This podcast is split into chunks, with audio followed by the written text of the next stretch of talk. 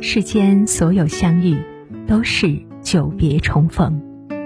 嘿，朋友你好，我是珊珊。无论你在世界的哪个地方，我都愿意在这个温柔的夜色中，点一盏心灯，温暖你。欢迎收听《珊珊夜读》。火出圈内外、国内外的美食博主李子柒被多家媒体报道，大概率遇上麻烦了。这位来自四川绵阳、有着坎坷身世的美丽女孩，到底遭遇了怎样的危机呢？这位因古风短视频大红大紫到无人能及的网红人物，突然沉默断更的背后，藏着怎样的暗流和博弈呢？这种博弈之下，藏着互联网时代怎样的共性暗伤呢？我们一起来看看。李子柒停更两个月零十三天了，他微博的上一条短视频至今停留在七月十四日。作为一个缓慢从容但从不断更的美食博主，李子柒的异常断更让人浮想联翩。一定频率的更新和恰如其分的热度。是网红的生命，也是财富的密码。在没有受到任何官方平台惩戒的情况下，故意断更两个多月，自降热度，人为的切断商业变现的通道，这不合情理，也必有猫腻。一时间，自媒体圈内众说纷纭，与之而来的是各种有据可查或只凭口说的传闻：李子柒品牌被冒用。李子柒团队被李亚鹏挖走，李子柒被资本坑了。和这些传闻相作证的是这么两个回应：第一，李子柒虽然没有更新原创美食视频，但他发了两个动态，一大早报了个警，资本真是好手段。这条随后被他秒删。第二，李子柒的助理通过微博回应。这些年，李子柒只顾埋头做内容，忽略了很多现实问题。现在需要整理清楚。这一切的一切，都让人想到那个把李子柒捧红的男人——杭州微念的老板刘同明。大家认识李子柒，是因为她那些唯美质朴又令人向往的田园古风视频。视频中，李子柒仙气飘飘，还有着一双变魔术般的巧手。随四时变化，应节气转换，采摘酿造制作传统美食，复原传播继承传统文化。因为他的视频独特到无法复制，所以李子柒这个 IP 也传播到海内外。除了国内各大社交平台上近一亿粉丝的喜爱，在油管上，李子柒更是以一千四百多万的订阅量荣登中文频道订阅的吉尼斯纪录。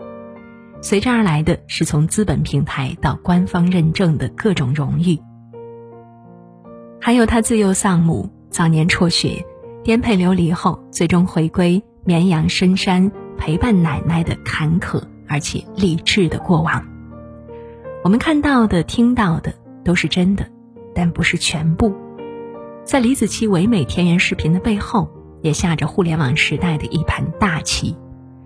李子柒的成名之作是二零一六年的兰州牛肉拉面，自然清新的风光，美丽轻盈的女孩，传统制作的拉面，不仅撩动着屏幕外的人群，也让资本大佬看见了商机。刘同明，杭州微念的法人，打造过很多现象级的网红，拥有丰富的网红运营经验，也颇具辨识千里马的伯乐眼光。他在众多视频中第一眼就看准了李子柒这匹黑马，在多次私信李子柒之后，他主动前往绵阳和李子柒合作。可以这么说，我们看到的火起来的李子柒，是和刘同明合作后被打造出来的李子柒。这没有什么好奇怪的，一个人可能走得更快，但一群人才能走得更远。互联网时代，酒香也怕巷子深。搭上时代的快车和优秀者同行是出路，也是必然。只是对资本和流量并不熟悉的李子柒，万万也没有想到，二零一七年的这一次合作让他走上了发展的快车道，也给他埋下了一个坑。二零一七年七月，达成合作意向后，杭州微念开始孵化李子柒，成立了四川子柒文化传播有限公司，并且注册了很多和李子柒这个品牌相关的很多商标。在子柒文化这家公司里，杭州微念持百分之五十一的股份，李子柒呢持百分之四十九的股份。杭州微念负责李子柒品牌商业的落地、执行和变现，李子柒和他的团队呢负责原创视频的策划、拍摄和制作。也就是说，一个负责搞钱，一个负责内容，但是，所有的搞钱都扎根于内容搞得好不好，内容好，有看点，有流量，受关注，才有金主愿意并且乐意投放广告。微念和李子柒的合作模式，也是互联网时代所有资本平台和流量网红的签约模式，把网红推到前台唱戏，资本在背后运作。需要说明的是，二零一七年九月，也就是李子柒和杭州微念签约后两个月，另一家公司成都子柒电子商务有限公司也成立了。这家公司的法人不是李子柒，也不是微念。而是另有其人，那么这家公司是不是和李子柒有关系呢？或者说，这家公司是不是李子柒在杭州微念没有授权的情况下和其他公司的合作呢？接下来发生的事情会给我们答案。总而言之呀，杭州微念和李子柒合作之后，李子柒越来越火，人气特别旺。上热搜头条，上到心烦，拿各种奖项拿到手软。作为资方，对打造和推出网红特别有经验的杭州微念，也以隐身人的姿态，在暗处各种助推李子柒这个品牌，并且建了加工厂，生产李子柒品牌的各种食物，赚得盆满钵满。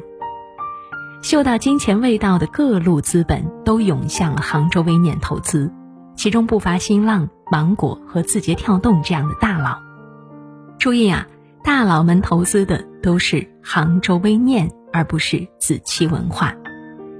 这是特别重要的考点，方便大家理解前后文。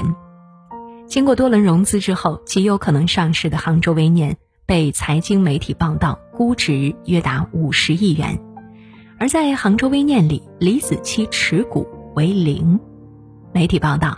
在李子柒持股的子期文化，仅2020年年度销售额就高达16亿元，碾压很多上市企业。但子期文化百分之五十一的收益是被杭州微念拿走的。尽管这收益主要靠李子柒这个大 IP，还有他创作团队的付出，但当时签订合同时就是这么约定的，白纸黑字，具有法律效力。看到这儿啊，相信很多人已经明白了事情的原委。杭州微念投资扶持了李子柒，争气的李子柒呢一夜爆红，将李子柒这个品牌打造成了全中国乃至全世界独一无二的 IP。嗅觉灵敏的其他资本大佬闻着金钱的味道，纷纷投资杭州微念，而杭州微念和李子柒没有关系。李子柒占股百分之四十九的子柒文化公司赚的钱，大部分也归属杭州微念。如果你是李子柒，你会不会觉得不公平呢？干活的人是你，拿走大部分钱的是别人。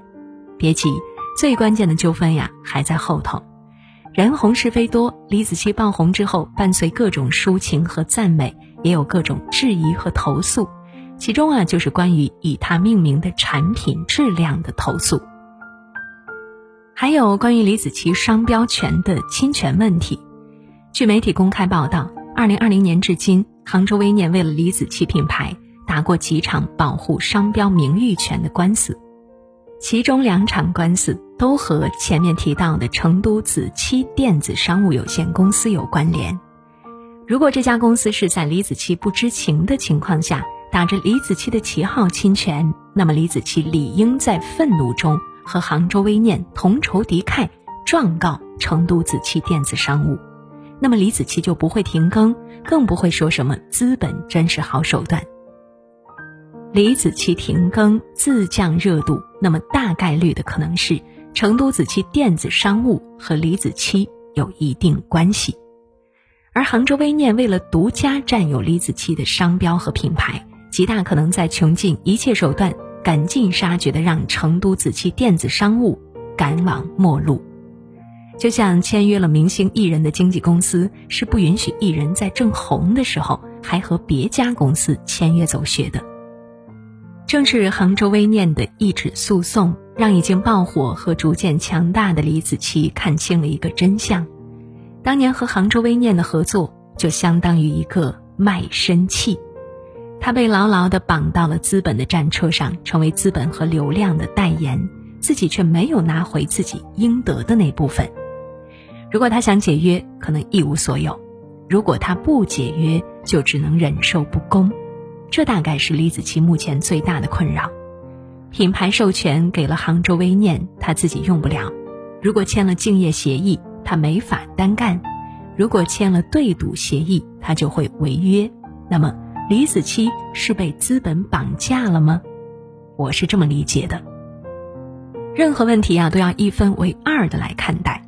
平心而论，李子柒能有今天，靠的是他的灵气和努力，当然也离不开杭州微念的布局和扶持。网红和资本的关系是，网红负责内容和形象代言，资本呢负责营销和推广商务。这就好比人的两条腿缺一不可，如果没有营销，内容再好也未必有人知道；如果没有内容，营销再炫，也未必有人买账。最关键的部分，说到底还是资本投资网红后，网红一旦爆红，利润分配和风险责任的问题。李子柒遇到的问题，很多网红都遇到过，只是他们没有李子柒那么红，所以大家也不关注罢了。李子柒的困境，告诉靠互联网为生的人们，尤其是不懂法律和股权的人们，哪些教训呢？你跳的所有坑都是为自己的认知买单。李子柒结束流浪的打工生涯，回到四川绵阳陪伴年迈的奶奶时，最大的心愿不过是找个营生，让自己有口饭吃，让奶奶生活安稳。作为一个文化程度不高也不懂商业文明的农家子弟，他大概率并不清楚资本流量那一套的凶险和残酷。如今呢，他站在了流量的顶端，他见识到了商业的凶险和人性的斑驳，他也接受了深刻的教训。这是从熟悉的人情中国和农耕文明，探索到不熟悉的商业社会和资本市场的很多人都要走的路，跳的坑，买的单。必要的法律常识和及时咨询是创业的前提。你想当网红吗？你想创业吗？想占据流量高地吗？想的话，还是先懂点法律常识吧。或者，即使你不懂，也要记得及时咨询懂行的相关人士。不要怕麻烦，也不要觉得没必要，更不要不懂装懂，最后搬起石头砸了自己的脚。对不熟悉的领域保持敬畏，是避免风险的最好办法。因为人性和道德。在金钱和利益面前，有时候非常脆弱，但法律和规则却可以保护我们的善良和温柔。但愿李子柒经历困境和抉择，如期归来，仙气飘飘，不忘初心，传播文化。点个再看，也愿更多人在成名的同时，避免伤心和受害。天边飘过。故乡的云，它不停你向我召唤。